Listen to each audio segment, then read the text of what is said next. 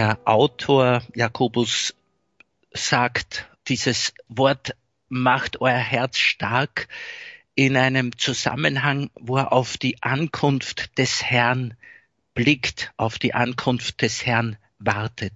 Haltet geduldig aus, sagt er den Leuten, und macht euer Herz stark. Also die Ankunft des Herrn steht nahe bevor, meinte er damals. Wir warten auf den Herrn.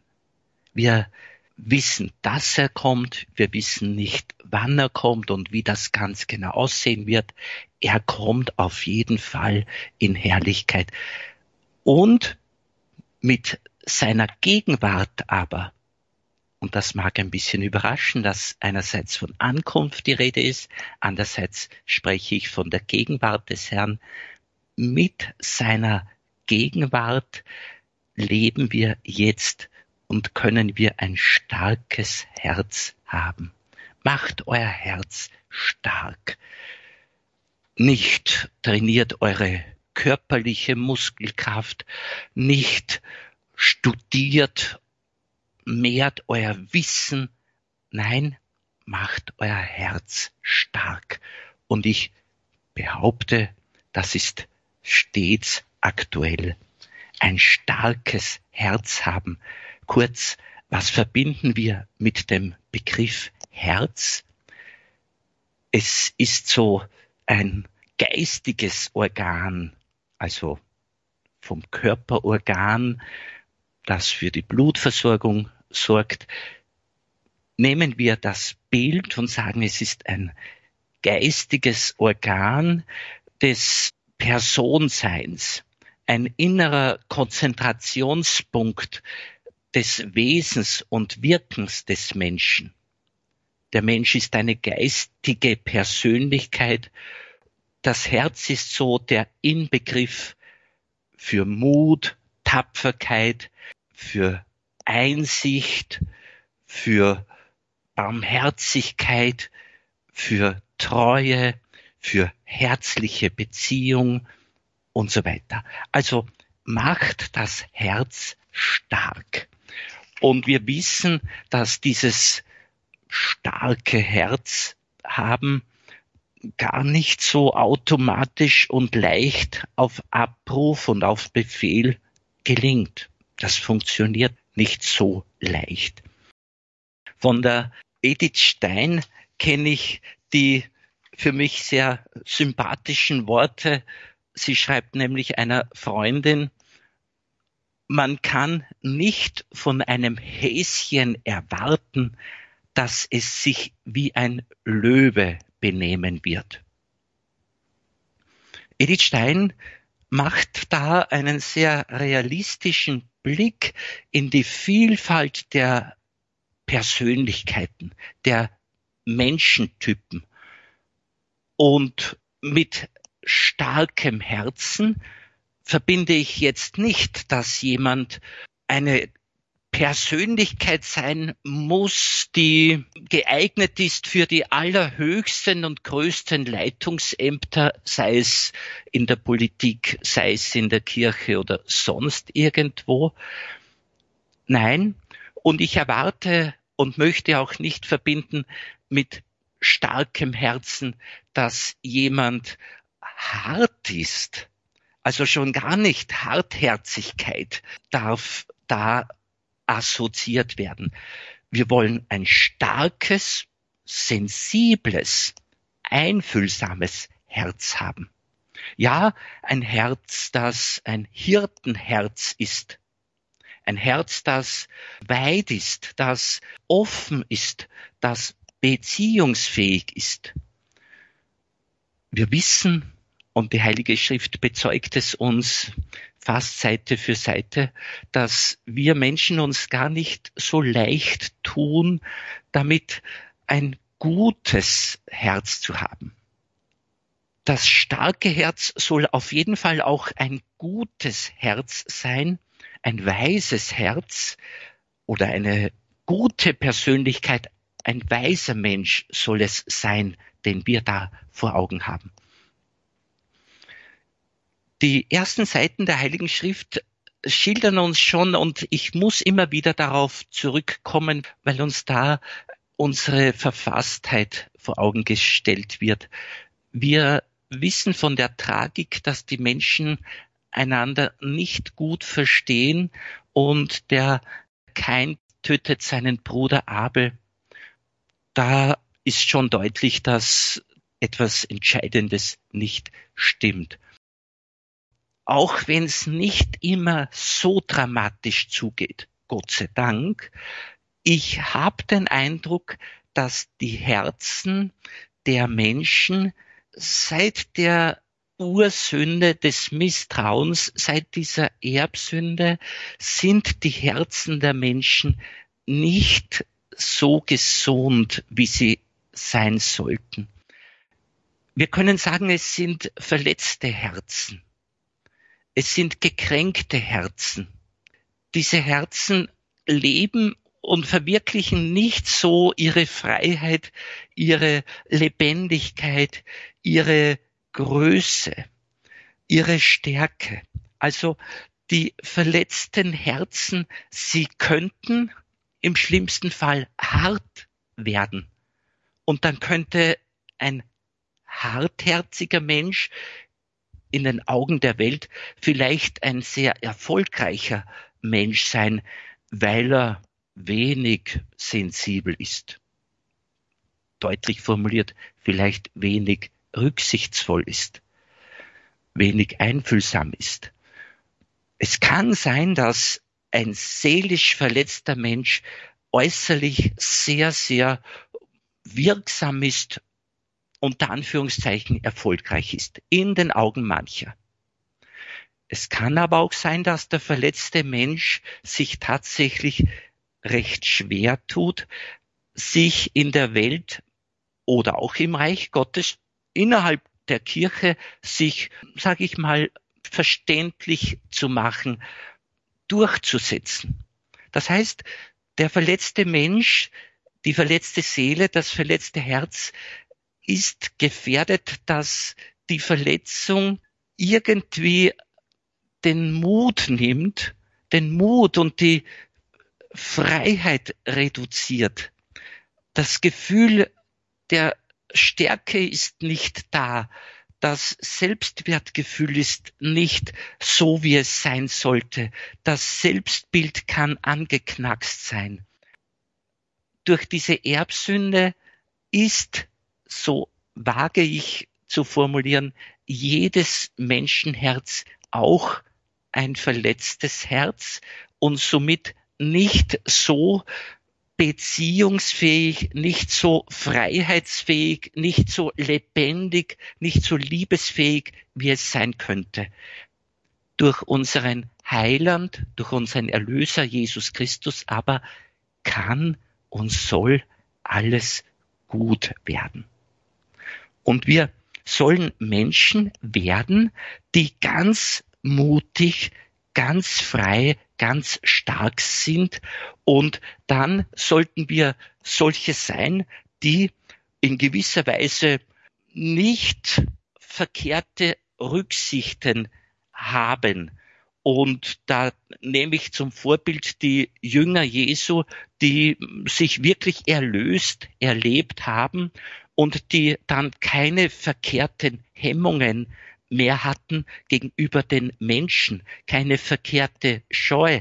Und da sagt zum Beispiel der Apostel Petrus in der Apostelgeschichte 4, Vers 19 und folgende, ob es recht ist, mehr auf euch zu hören als auf Gott, das entscheidet selbst.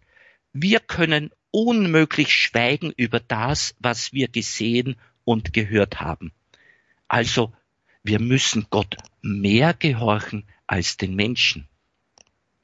Das ist jetzt das hohe Ziel, das wir Christen deutlich vor Augen haben, nämlich, dass wir uns von den Menschen nicht mehr einschüchtern lassen, wenn wir merken, Gott hat uns etwas aufs Herz gelegt, Gott hat ein Anliegen mit uns, er möchte mit uns etwas verwirklichen, dann sollen wir den Menschen gegenüber so frei, so stark, so souverän sein, dass wir eben wirklich mit dem Auferstandenen, mit Christus in uns leben. Ich möchte noch davon sprechen, dass es, so beobachte ich, in uns Menschen eine, nicht nur eine körperliche Kraft und eine körperliche Schwäche gibt, das kann mit Gesundheit und Krankheit des Körpers zusammenhängen. Es gibt in uns auch eine psychische Kraft und eine psychische Schwäche. Damit meine ich einfach diese natürliche Kraft, die der seelisch halbwegs ausgeglichene und gesunde Mensch hat. Also psychisch stark, psychisch schwach, intellektuell stark, intellektuell schwach und so weiter. Das alles ist menschlich möglich und das alles spielt letztlich vor Gott nicht so viel Rolle, weil uns der Apostel Paulus zum Beispiel sagt im Brief an die Korinther, ersten Brief und im ersten Kapitel, das Schwache in der Welt hat Gott erwählt, um das Starke zu Schanden zu machen. Und das Niedrige in der Welt und das Verachtete hat Gott erwählt. Das, was nichts ist, um das, was etwas ist, heißt es zu vernichten im Sinne von aufzuzeigen, dass nicht das zählt, was ein Mensch so rein natürlich ist, sondern der Mensch bekommt seine Größe, seine Freiheit, seine Freude, seine Stärke, seine Persönlichkeit aus der Beziehung zu Gott und den Menschen. Aber zuerst aus der Gottesbeziehung. Und deshalb, nochmals, spielt die natürliche Verfasstheit nicht eine wirklich ganz entscheidende Rolle, so sehr wir uns freuen, wenn wir gesund und stark sind, körperlich, psychisch, intellektuell. Wir bauen, und das wird das zweite Thema dann sein nach einer Musikeinheit, wir bauen auf die spirituelle Kraft, auf die geistliche Kraft, auf die Kraft des Heiligen Geistes. Wir bauen auf die Gnade. Und da sagt eben Paulus genau im ersten Korintherbrief, erstes Kapitel, wer sich also rühmen will, der rühme sich des Herrn, weil eben der Herr in uns lebt. Der gegenwärtige Herr ist in uns die Kraft, er ist in uns die Freude, die stark macht. Er ist in uns die Liebe, die beziehungsfähig macht. Er ist in uns auch die Freiheit, die uns souverän macht. Das wird unser Thema sein in der zweiten Einheit. So lade ich mal ein, in ihr Leben hineinzuschauen hineinzufühlen, wie geht's ihnen, wie erleben sie Stärke, wie erleben sie Schwäche, wie erleben sie Ohnmacht, wie erleben sie Grenze, wie erleben sie Freiheit, wie erleben sie Angst, wie erleben sie Mut und Tapferkeit.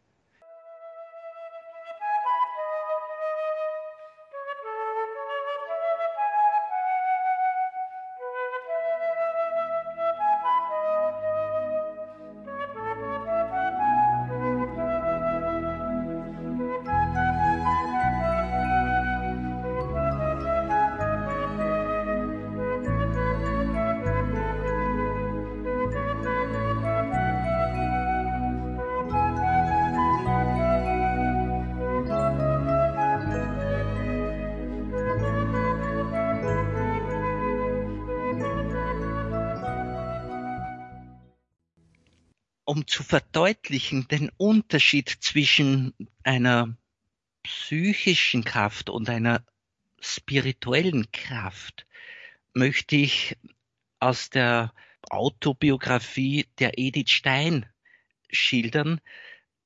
Edith Stein ist eine Persönlichkeit mit starker Natur, mit guter intellektueller Begabung, mit starkem Willen und gutem Willen, aber sie hat nicht immer den sogenannten erleuchteten Willen gehabt. Manche von Ihnen werden sich an diese Passage erinnern. Ich habe sie schon einmal verwendet. Edith Stein macht ihre Doktorarbeit in der Philosophie und überarbeitet sich, können wir sagen. Sie fordert viel von sich, kommt da an die Grenzen ihres Körpers, ihrer psychischen Kraft. Und ich möchte Ihnen vortragen, wie sich das anhört, um dann deutlich zu merken, mit welcher Kraft stattet uns Christus aus. In dieser Phase ihres Lebens war Edith Stein noch nicht Christin. Sie schreibt über diese Zeit, wo sie sich abmüht bei den Studien. Dieses Ringen um Klarheit vollzog sich in mir unter großen Qualen und ließ mir Tag und Nacht keine Ruhe. Damals habe ich das Schlafen verlernt. Und es hat viele Jahre gedauert, bis mir wieder die ruhigen Nächte geschenkt wurden. Nach und nach arbeitete ich mich in eine richtige Verzweiflung hinein. Es war zum ersten Mal in meinem Leben, dass ich vor etwas stand, was ich nicht mit meinem Willen erzwingen konnte. Ohne dass ich es wusste, hatten die Kernsprüche meiner Mutter, die Mutter war eine starke Frau, war Witwe und hat für die Familie und für die Wirtschaft gesorgt. Nochmals, ohne dass ich es wusste, hatten die Kernsprüche meiner Mutter, was man will, das kann man und wie man sich's vornimmt, so hilft der liebe Gott ganz tief in mir festgesetzt. Oft hatte ich mich damit gerühmt, dass mein Schädel härter sei als die dicksten Mauern. Und nun rannte ich mir die Stirn wund. Und die unerbittliche Wand wollte nicht nachgeben. Das brachte mich so weit, dass mir das Leben unerträglich schien. Hören wir? Es brachte mich so weit, dass mir das Leben unerträglich schien. Weiter, ich sagte mir oft selbst, dass das ja ganz unsinnig sei. Wenn ich die Doktorarbeit nicht fertig brächte, fürs Staatsexamen würde es doch wohl reichen. Und wenn ich keine große Philosophin werden könnte, dann doch vielleicht eine brauchbare Lehrerin. Aber die Vernunftgründe halfen nichts. Ich konnte nicht mehr über die Straße gehen, ohne zu wünschen, dass ein Wagen über mich hinwegführe. Und wenn ich einen Ausflug machte, dann hoffte ich, dass ich abstürzen und nicht lebendig zurückkommen würde. Es ahnte wohl niemand, wie es in mir aussah so die spätere heilige Edith Stein. Sie arbeitete sich in eine Verzweiflungssituation hinein. Für mich ist die Verzweiflung ein Zustand, in der der Mensch, sage ich im Bild, zweigeteilt ist. Nämlich, er hat einerseits ein Kopfwissen, eine intellektuelle Begabung und einen starken Willen. Und er hat auch ein Herz, eine Seele, eine seelische, psychische Kraft. Aber wenn jetzt diese beiden Welten, Kopf und Herz, nicht zusammenwirken, sondern gespalten sind wenn sie nicht synchron sind, wenn der Kopf nicht auf das erleuchtete Herz achtet, nicht demütig genug ist, um sich den Grenzen auch zu fügen, dann kann der Mensch verzweifeln. Also das Kopfwissen Und der Wille, wenn er nicht von der Tiefe des Herzens geleitet oder erleuchtet ist, kann den Menschen fertig machen.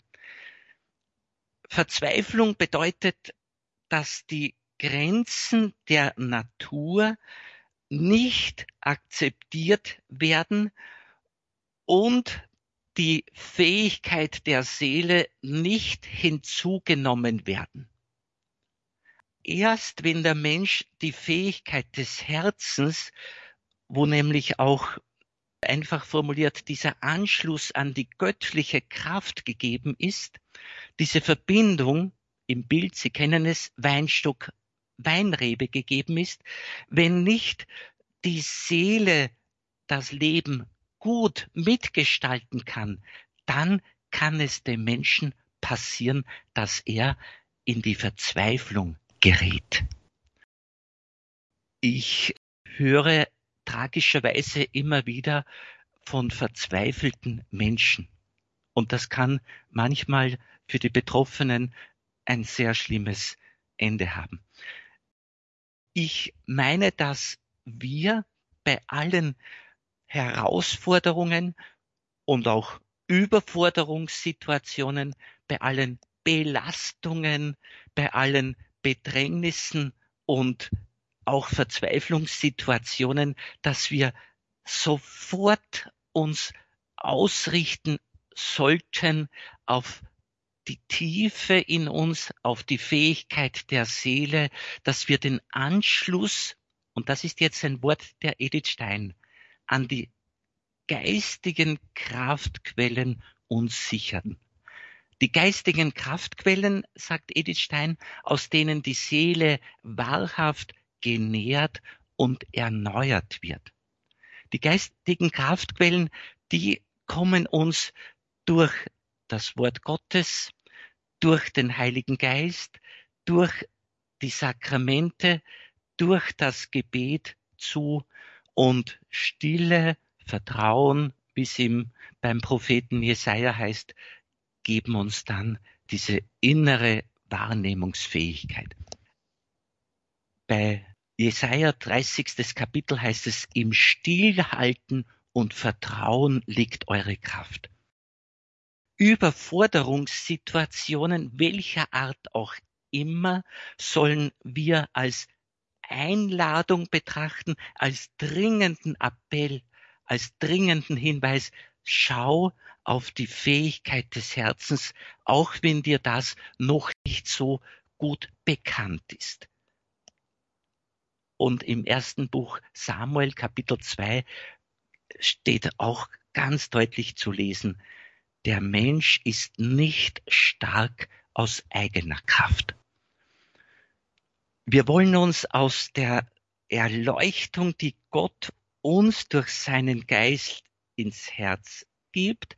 Aus dieser Erleuchtung heraus wollen wir uns selbst und unsere Umweltsituation, die Lebensumstände betrachten. Mit dem Licht, das wir aus der Heiligen Schrift, vom Wort Gottes her, durch den Heiligen Geist bekommen, mit diesem Licht wollen wir uns selbst und die Mitmenschen, die Mitwelt und die ganze auch aktuelle Situation anschauen die Stärke kommt aus der Tiefe.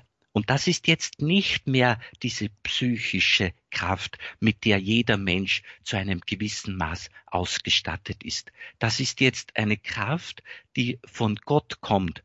Und auch nochmals im ersten Testament, im Buch Nehemia, achtes Kapitel, macht euch keine Sorgen, denn die Freude am Herrn ist eure Stärke. Also hast du eine Gottesbeziehung, hast du Freude an der Gottesbeziehung, dann wirst du genau dieses als dein Fundament, als deine Kraftquelle erleben. Dann steht dein Leben auf Ewigkeitsgrund. Jesus sagt, auf Felsen baust du, wenn du ihm vertraust, wenn du sein Wort beachtest und verwirklichst. Die Freude am Herrn ist unsere Stärke. Ich möchte den Apostel Paulus noch zu Wort kommen lassen, der nämlich den Thessalonichern im ersten Brief schreibt, ihr habt das Wort, das Wort Gottes, trotz großer Bedrängnis mit der Freude aufgenommen, die der Heilige Geist gibt. Liebe Hörerinnen und Hörer, Bedrängnisse werden jedes Menschenleben begleiten. Von eigener Erfolglosigkeit, eigenem Versagen, von Schuld, von verletzt worden sein, beginnend in der Kindheit schon. Ich sagte im ersten Teil, dass das Menschenherz auch gekränkt wurde und in gewisser Weise krank ist und der Heiland jetzt uns heilt. Bedrängnis gibt es. Es gibt die Bedrängnis durch Missverständnisse, durch Ungerechtigkeit, durch Covid-19, diese Pandemie, die so vielen Menschen und eigentlich fast alle so zu schaffen macht. Die Bedrängnisse sind oft sozialer Natur, arbeitstechnischer Natur, wirtschaftlicher Natur, ja Kriegssituationen, Heimatlosigkeit, wie auch immer. Paulus sagt den Thessalonichern, ihr habt das Wort trotz großer Bedrängnis mit der Freude aufgenommen, die der Heilige Geist gibt. Also es gibt da eine Freude, die vom Heiligen Geist kommt. Und ich wünsche uns sehr, dass wir genau diese Freude mehr und mehr kennenlernen. Und wir werden sie kennenlernen, indem wir hineinlauschen in die eigene Tiefe, ins eigene Herz, in die eigene Seele, indem wir still werden und von dort her Inspiration bekommen. Von dort her leuchtet uns eine Wahrheit entgegen, die uns nicht durch äußere Sinne zuteil wird. Es gibt dieses Erleuchtetwerden eben durch die Gnade, durch die Gegenwart des Auferstandenen. Ich möchte noch einmal zwei Punkte ansprechen. Das erste ist eher auf der natürlich psychologischen, körperlichen Ebene, nämlich ich möchte ermutigen zum Engagement, dass ein Mensch sich einlässt, dass er was tut, dass er wirklich eine Entscheidung trifft und was tut. Da sagt Benjamin Franklin, eine Stunde konzentrierter Arbeit hilft mehr, deine Lebensfreude anzufachen, deine Schwermut zu überwinden und dein Schiff wieder flott zu machen, als ein Monat dumpfen Brütens. Damit will ich nicht in die Aktivität hinein manövrieren und hineindrängen, aber schauen Sie, dass Bewegung ins Leben kommt, körperlich und seelisch. Gehen Sie auf Menschen zu, jetzt natürlich oftmals übers Telefon oder sonst wie. Das ist das eine. Und zweitens, dass wir einfach mit der Kraft des Heiligen Geistes in uns rechnen. Das darf jeder Mensch tun, das darf auch der Nichtchrist tun, mit der Kraft Gottes. Und da dürfen wir, und ich äh, zitiere nochmals Edith Stein, dürfen wir uns darauf verlassen. Wenn Gott von uns etwas erwartet, und er erwartet sehr viel, er gibt uns die Fähigkeit dazu. Das ist die große frohe Botschaft. Wir werden die Kraft des Heiligen Geistes erleben, die Kraft der Gnade. Und das, Schwestern und Brüder, wünsche ich uns allen, dass wir erleben, wir sind mehr als das, was wir körperlich irgendwie wahrnehmen oder spüren. In der Seele ist ein ganz großer Reichtum und der mehrt sich durch unseren Glauben immer noch. Wer hat, dem wird gegeben.